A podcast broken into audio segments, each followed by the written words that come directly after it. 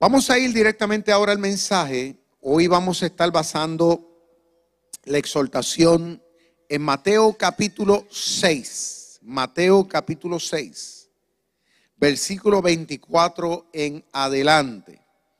Y dice así en el nombre del Padre, del Hijo y del Espíritu Santo. Ninguno puede servir a dos señores, porque aborrecerá al uno y amará al otro, o estimará al uno y menospreciará al otro. No podáis, o no podemos, o no pueden servir a, a Dios y a las riquezas. Por tanto os digo, no os afanéis por vuestra vida, que habéis de comer o que habéis de beber, ni por vuestro cuerpo, que habéis de vestir. ¿No es la vida más que el alimento y el cuerpo más que el vestido? Mirad las aves del cielo, que no siembran, ni ciegan, ni recogen en graneros, mas vuestro Padre Celestial las alimenta. ¿No valéis vosotros mucho más que ellas? ¿Y quién de vosotros podrá, por mucho que se afane, añadir a su estatura un codo? ¿O por el vestido? ¿Por qué os afanéis? ¿Por qué están locos metidos en Walmart?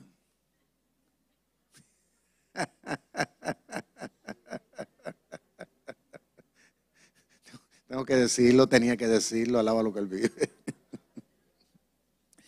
Considerad los lirios del campo, dice el Señor, cómo crecen.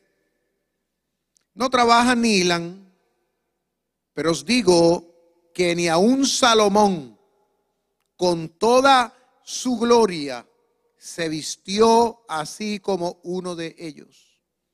Y si la hierba del campo que hoy es y mañana se echa en el horno, Dios la viste así, ¿no hará mucho más a vosotros hombres de poca fe?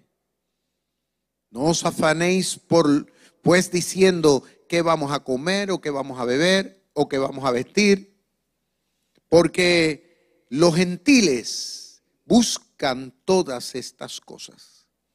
Pero vuestro Padre Celestial sabe que tenéis necesidad de todas esas cosas. Mas buscad primeramente el reino de Dios y su justicia. Y todas estas cosas os serán añadidas. Así que no os afanéis por el día de mañana, porque el día de mañana traerá su afán. Basta cada día su propio mal. Que Dios bendiga su palabra en nuestros corazones.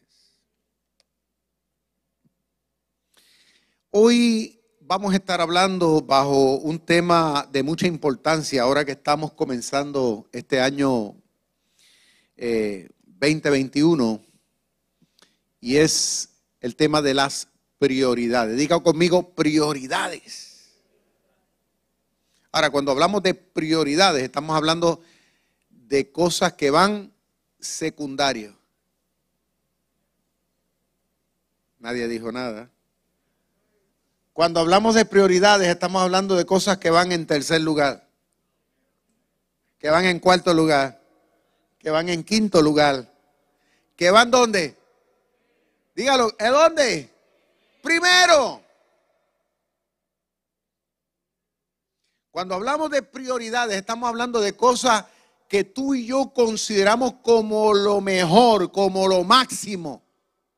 Aquello a lo cual debemos atender por encima de todo lo demás. A lo cual nosotros, como decimos los puertorriqueños, le metemos el corazón. Amén. Ahora, Dios con esta palabra que nos presenta en el día de hoy, lo que intenciona es desafiarnos. Esa palabra desafío la escuchamos pero muy poco la comprendemos. Desafío significa retar. Es lo que hacen los luchadores. ¿Eh? Se retan el uno al otro para demostrar quién puede más, quién sabe más. Cuando eso sucede es que se desafía el uno al otro.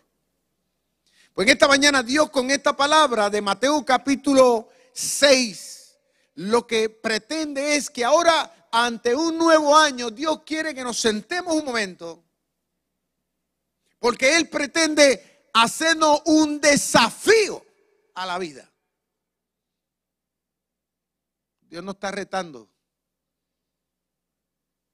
a poner ciertas cosas que nosotros a veces no las estamos manejando bien.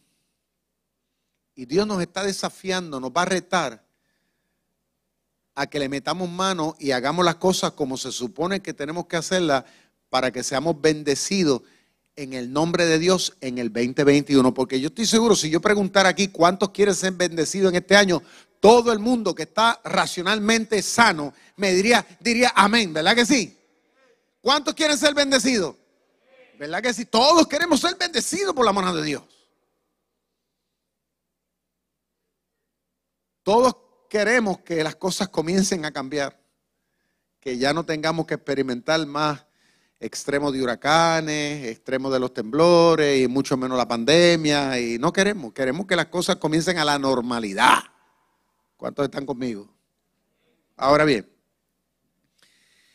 pero lo que Cristo desea decirnos es que es bien importante que ante este nuevo comienzo nosotros establezcamos una lista, diga conmigo lista.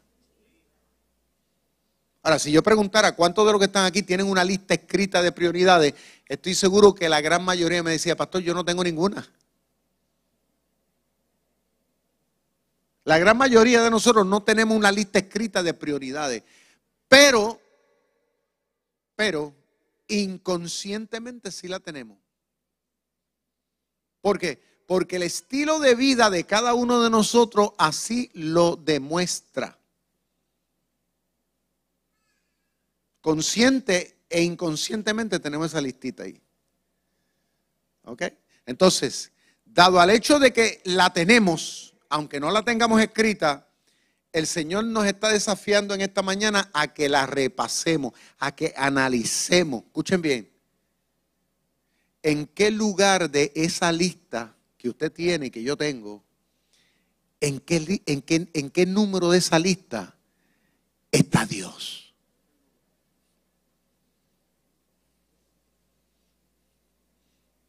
Ahora, no me conteste rápido, no contesten rápido porque a veces nosotros nos, emocionamos y, sí, Dios está, Dios está lo primero. Ve, ve, ve, take it easy, hold your horses. Antes de que usted conteste, analice bien qué es lo que pretende el Señor que hagamos. Porque a veces nos engañamos. Entonces, el outcome de nuestra vida, o sea, lo que se va a ver eventualmente de nuestra vida, va a demostrar en qué lugar está realmente el Señor o en qué lugar están los asuntos de Dios en nuestra vida. Que a veces decimos, no, para mí Dios es primero y, y, las cosas de Dios son primero y a la realidad de la realidad no es así. Ahora, cuando no tenemos claro esto, podríamos decir que hay un cierto desorden. Y el problema es cuando las cosas no están bien ordenadas como el Señor espera, el problema es que eso se va a dejar ver tarde o temprano en, nuestros estilos de vida.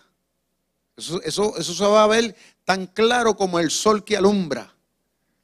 ¿eh? Si realmente tú y yo estamos conectados con la fuente como se supone que debemos de estarlo, como dice el Señor en esa palabra. Además, cuando no, no estamos bien ordenados, ¿no? Como se supone que debemos hacerlo, el problema es que nos desconectamos de la carta magna que el Señor estableció en Mateo capítulo 28, que no es otra cosa que la gran comisión, donde Él dice ir por todo el mundo y predicar del Evangelio a toda criatura. O sea, cuando no tenemos las prioridades en nuestro aspecto personal y mucho menos como congregación o como familia, tú y yo vivimos desconectados de eso. No nos importa si realmente la gente en el mundo escucha hablar de Cristo, si realmente la gente está siendo bendecida por el Señor o si, o si deseamos que sean bendecidas. O sea, no vivimos con eso en la mente, no oramos por la salvación de la gente. No oramos por los problemas sociales. No oramos por nuestro pueblo. No intercedemos por nuestras autoridades. No oramos por la iglesia, no oramos por el pastor, no oramos por los líderes de la iglesia. Cuando no estamos conectados correctamente, cuando las prioridades no están bien en nuestra lista, nosotros estamos desenfocados de esa realidad. ¿Ahora van, van entendiendo? no aportamos ni, con nuestros propios esfuerzos en la realización de que la gente se pueda conectar con Dios. Que lo puedan escuchar, que lo puedan entender, que puedan también tener la fe que tú y yo hoy día hemos abrazado. Nos resbala no nos importa, porque, porque cuando esas listas no cuando en la lista que tenemos las prioridades no están bien ordenadas, lo que venimos a la iglesia es pensando meramente en nuestro propio beneficio. ¿En qué Dios tiene para mí? Vivimos una espiritualidad meramente eh, de manera introvertida, cuando la realidad del caso es que venimos aquí, Dios nos bendice, pero es con la intención de que nosotros podamos ser una extensión de Dios al mundo. Cuando estamos bien conectados, cuando las prioridades están bien en nuestra vida. Cuando eso no está, nosotros estamos enfocados en otras cosas, que es el problema que está pasando hoy día y por eso es que las comunidades de fe en gran parte del mundo lo que se llama iglesias o iglesias se han convertido en centros de entretenimiento porque la gente va pues buscando un buen programa donde me hagan sentir bien. En otros pues andan buscando este, ir a una carterera de lucha libre porque, porque van a la iglesia a, buscar poder, a buscar posición y si a mí no me ponen, critico y algo y, se convierte todo en una rencilla. O sea, cuando las prioridades no están ordenadas, tarde o temprano eso se va a dejar ver. Lo vamos a ver en las consecuencias de nuestra propia familia. Porque los hijos no van a ver a un padre, a una madre que verdaderamente anda buscando honrar a Dios, sino que a un padre y a una madre que están conectados más eh, en, temas de, cuánto dinero vamos a ganar, eh, eh, cuántas cosas vamos a alcanzar. O sea, y los hijos necesitan espiritualidad. Los hijos necesitan una figura que realmente estén conectados con Dios como se supone que tiene que hacerlo. Pero lo que ven es todo lo contrario. O la esposa necesita ver a un marido que en vez de que esté todo el tiempo hablando de, dinero o de la empresa o hablando de esto, hablando de otro, es más, hasta en la cama cuando están, está hablando de la empresa. Y hasta cuando están comiendo está hablando de cuánto dinero va, está buscando. Entonces la mujer llega a un punto y dice, ya, que no saben nada de eso, vamos a hablar de nosotros. O a veces sucede que el marido se cansa también porque la mujer entonces siempre está hablando del, trabajo y siempre está hablando de, que, de cuántas cosas quiere alcanzar en la vida y cuánto estudio, que no está mal, que no está mal. A lo que me refiero es que se le da la importancia equivocada.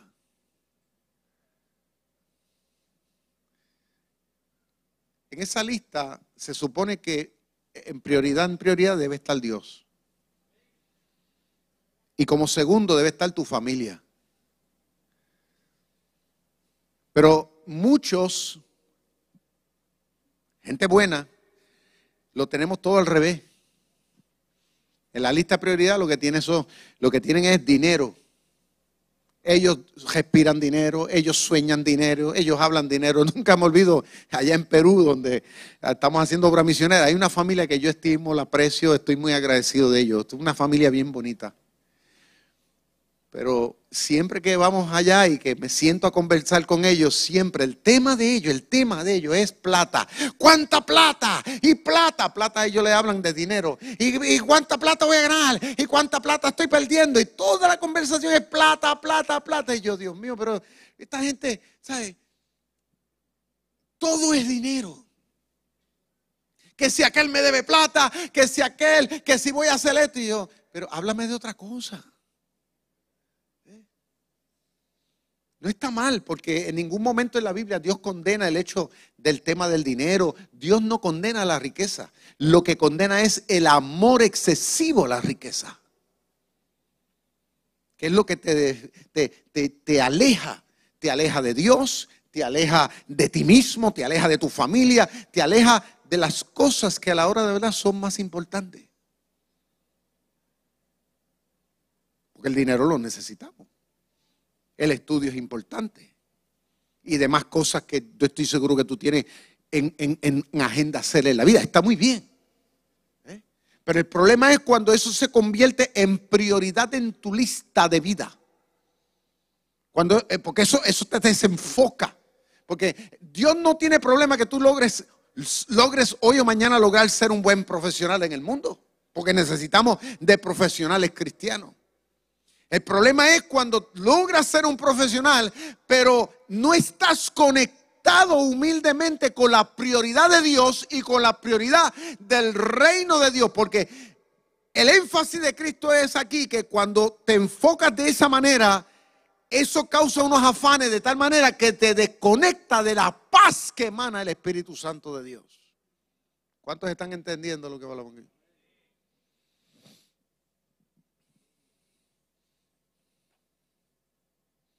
Hay un, énfasis cuando comenzamos a leer Mateo capítulo 6, un énfasis poderoso que Cristo hace aquí. Y es que Cristo comienza hablando y dice que nosotros no podemos servir, como cristianos, no podemos servir a dos señores a la vez.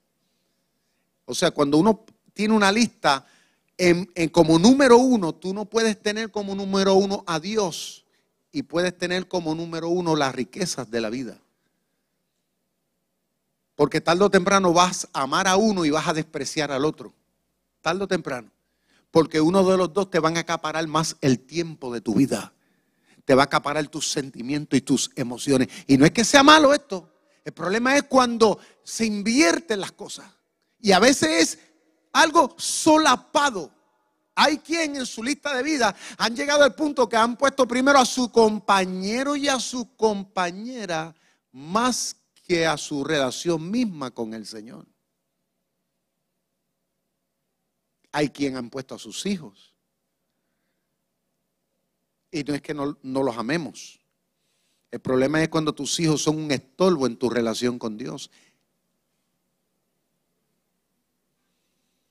Y tú dirás, un estorbo, pastor, sí, porque están estorbando, porque tú estás dedicando más importancia a tus hijos, más tiempo a tus hijos, que hay que darle su tiempo, hay que amarlo, pero no puede ser más que a Dios. Entonces, lo que Cristo nos está queriendo enseñar aquí, la importancia de tener a Dios en las prioridades es por la razón de que cuando nosotros lo tenemos a Él y dedicamos un tiempo importante tener una comunión con Dios, con, Cristo, con el Espíritu Santo. E, e, e, el asunto es que vamos a tener la capacidad, la sabiduría, la inteligencia, vamos a tener todo ese empoderamiento necesario para que entonces podamos lidiar con lo demás que tenemos en esa lista. O sea, para que tú puedas amar efectivamente y puedas serle leal a tu mujer, a tu marido, puedas bendecir a tu casa, puedas ser un buen empleado, puedas ser un buen profesional, para que todo lo demás vaya cayendo en su, en su, en su lugar. Es necesario que primero mantengamos la conexión dinámica con la fuente, que en este caso es Dios.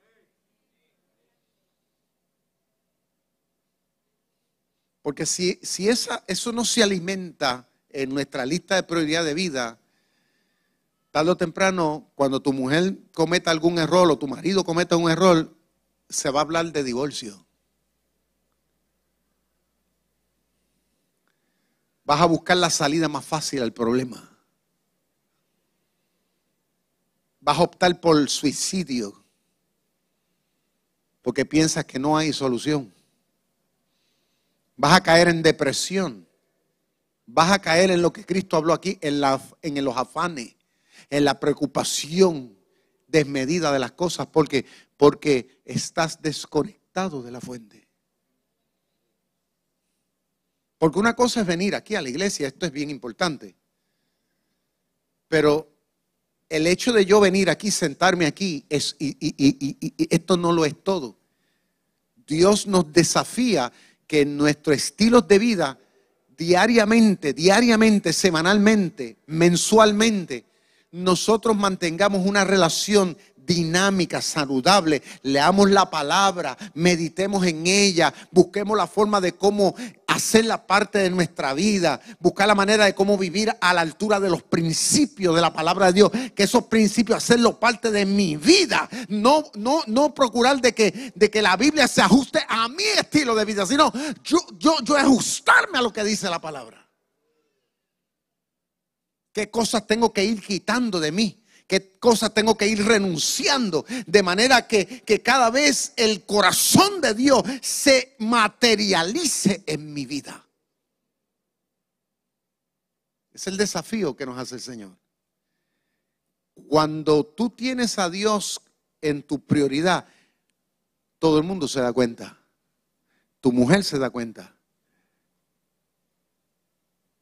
Tu marido se da cuenta. Tus hijos se dan cuenta. Tus vecinos se dan cuenta. Tu compañero, tu jefe en el trabajo lo sabe.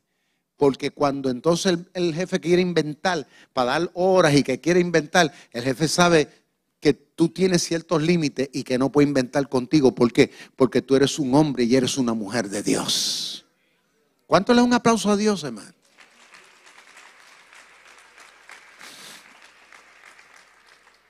Sí, porque hay gente que dice, no, yo amo a Dios, yo tengo a Dios primero y todas estas cosas. Sí, pero en el trabajo le tienen más miedo al jefe que a Dios.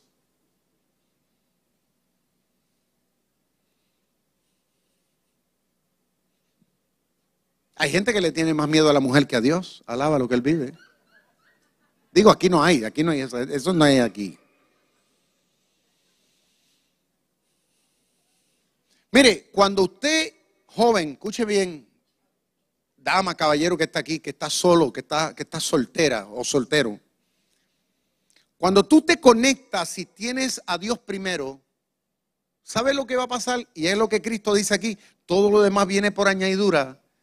Sucede que cuando tú te embarcas en querer honrar y buscar el corazón de Dios, Dios te va a añadir a una persona que también va a querer lo mismo que tú.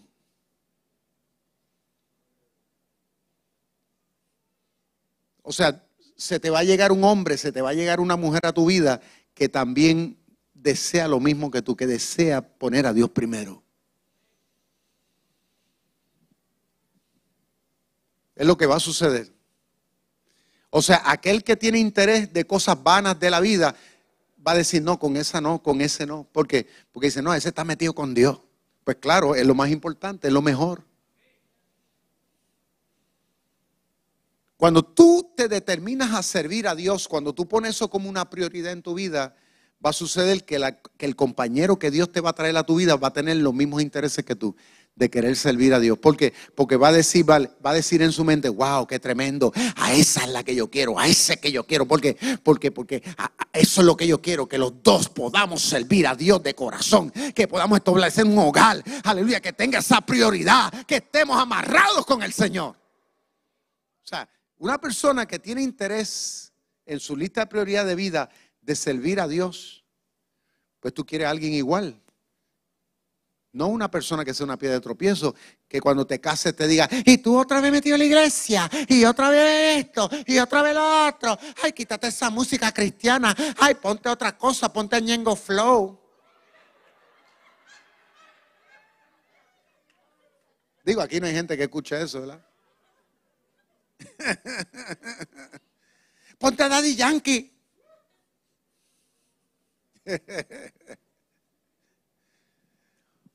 Cuando tú te casas con una persona que realmente tiene una conexión correcta con Dios, ¿qué va a pasar? Los dos van a caminar juntos hacia una misma dirección. ¿Cuántos entienden lo que estamos hablando? Eh?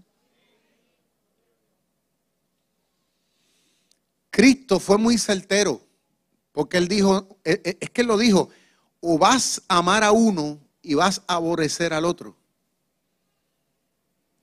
Cuando tú y yo tenemos esa lista clara y la cuidamos, y Dios sigue estando en, la, en el top, y el servir a Dios sigue siendo la prioridad en tu vida, todo lo demás va a caer ahí, va a llegar en el tiempo de Dios. Tú, no tienes que estar afanándote por buscar esto, por cómo voy a resolver aquello. Eh, eh, ¿Por qué? Porque Dios sabe que tú lo necesitas.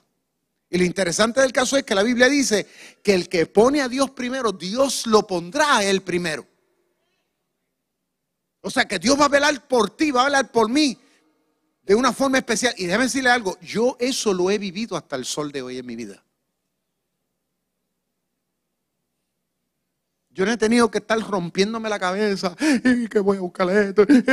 No, no, no, yo me mantengo en mi norte, Dios, ahí, olvídate, y todo lo demás. Entonces, eso me, cuida, me ha cuidado de caer en depresión, me ha cuidado de caer en, ansiedad, me ha cuidado de, caer en un estado. ¿Tú me entiendes? Porque, porque estoy amarrado con la fuente. Y es lo que Cristo dice. Mire, dice que ni a un Salomón el rey Salomón con toda su gloria que tenía, todo su poder, no se vistió, no se vistió como se visten las flores del campo. Porque Dios sabe de qué cosas tenemos necesidad. No es que está mal uno comprar y uno querer estar bien y querer superarse, todo eso está bien. El problema es cuando tú vives desmedidamente pensando que yo quiero esto y quiero lo otro y para poderlo hacer tienes que entonces sacrificar muchas cosas importantes en la vida. Nunca me olvido hace muchos años, aquí mismo en la iglesia yo tenía un miembro que estudió en el colegio de Mayagüez. Y interesante que este hermano se graduó con magnum cum laude. Él se graduó de ingeniería. Magnum cum laude. O sea, con las con la acreditaciones más altas. Pero una vez yo le decía, oye, varón, pero, porque yo lo veía aquí en la iglesia siempre, no fallaba un culto y estaba aquí activo, metido en los ministerios, apoyando en todo. Y yo le decía, ¿y, y cómo tú lo haces? Porque tú estudias en Mayagüez, estás allá constantemente y, vienes a los cultos y veo que no falla y, me dice, pues, para mí Dios es primero, pastor.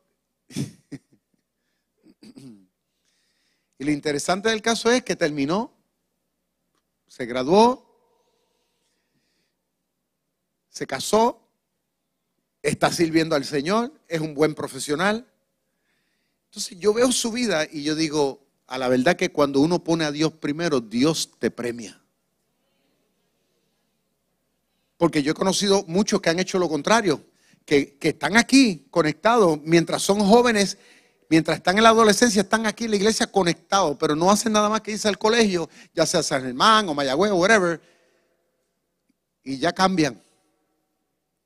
Ya para ellos Dios no existe, ya está, es más, si está en un décimo lugar en la lista es mucho, ya ni eso porque he conocido muchos que hasta ateos se han, se han convertido. Y yo, y yo digo, pero ¿cómo pudo ser? No entiendo qué pasó aquí. ¿Sabe por qué? Simple y sencillamente porque Dios nunca estuvo en la prioridad de la lista de su vida. Si yo preguntara en esta mañana cuántos de los que están aquí tenemos una lista, ¿cuántos la tenemos? Estoy seguro que muchos me dirían, yo tengo una, pero otros me dirían, pastor, nunca ni había ni pensado en eso.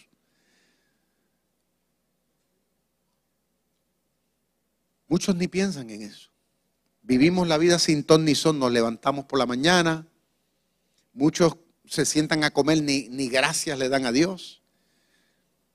¿Por qué? Porque pues tengo la comida. Muchos cuando se van a acostar ni, ni le dan gracias al Señor, Señor, gracias por este día. Ni cuando se levanta dice, Señor, gracias, permíteme, Padre mío, poder honrarte y servirte. O sea, no nos detenemos para entablar una relación dinámica, sana, saludable, que nos pueda ayudar a nosotros hoy y que nos pueda ayudar mañana. Es lo que Cristo dice aquí. Dice que los gentiles, ¿quiénes son los gentiles? Los gentiles son la gente que no, que no, tienen, que no tienen la fe. Esos son la gente que viven allá afuera, que, que viven sin ton ni son en la vida.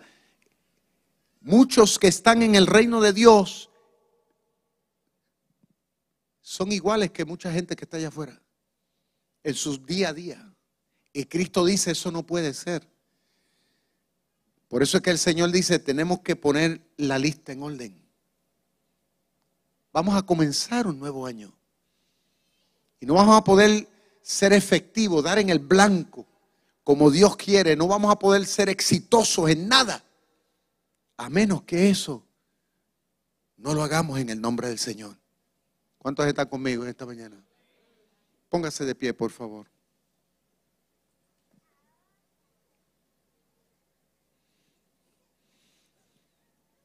Te invito en el nombre del Señor a inclinar su rostro ahí donde está.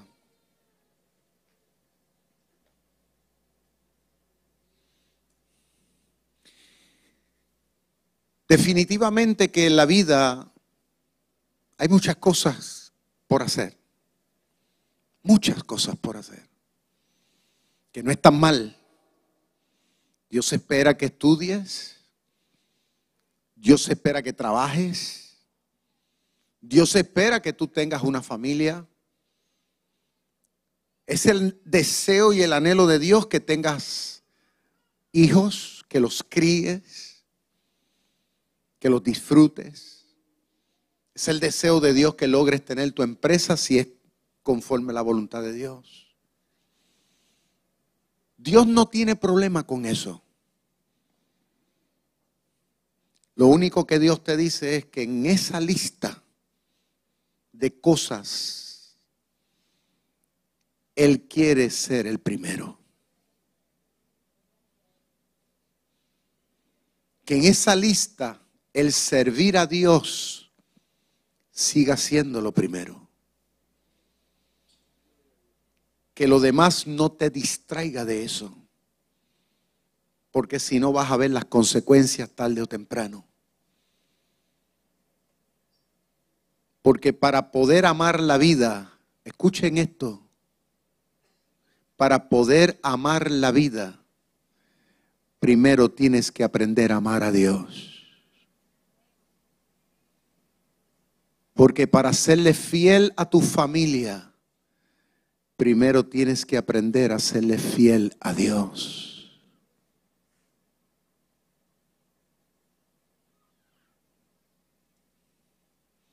Levanta tan siquiera una de tus manos.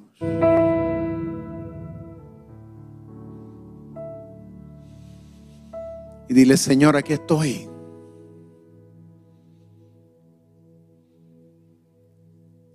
Dile, Señor, quiero rehacer la lista de mi vida. Dile, Señor, quiero rehacerla en este nuevo año. Dile, Señor, quiero tomar el lápiz, el borrador y quiero comenzar a ordenar las cosas como se tienen que ordenar. Dile, Señor, quiero dedicar más tiempo a estar contigo. Quiero alimentar mi relación contigo. Dile, Señor, quiero servirte activamente, quiero comprometerme más con tu reino. Dile, Señor, yo quiero que tú cuentes conmigo. Cuentes con mi casa, con mi familia. Queremos decir presente. Queremos ser tus manos en esta sociedad. Dile, Señor, Queremos que esto sea una realidad vibrante desde hoy. Para poder manejar todo lo demás. Adonai Elohim, Dios de Abraham, de Isaac y de Jacob, perdona nuestros pecados. Perdónanos, Señor, cuando involuntariamente y hasta voluntariamente te hemos fallado. Te hemos, te hemos deshonrado. Cuando hemos querido ser igual que otros en el mundo. Cuando hemos querido compararnos con los gentiles. Padre, desde hoy queremos hacer un pacto nuevo contigo de corazón. En el nombre del Padre, del Hijo y del Espíritu Santo. Amén.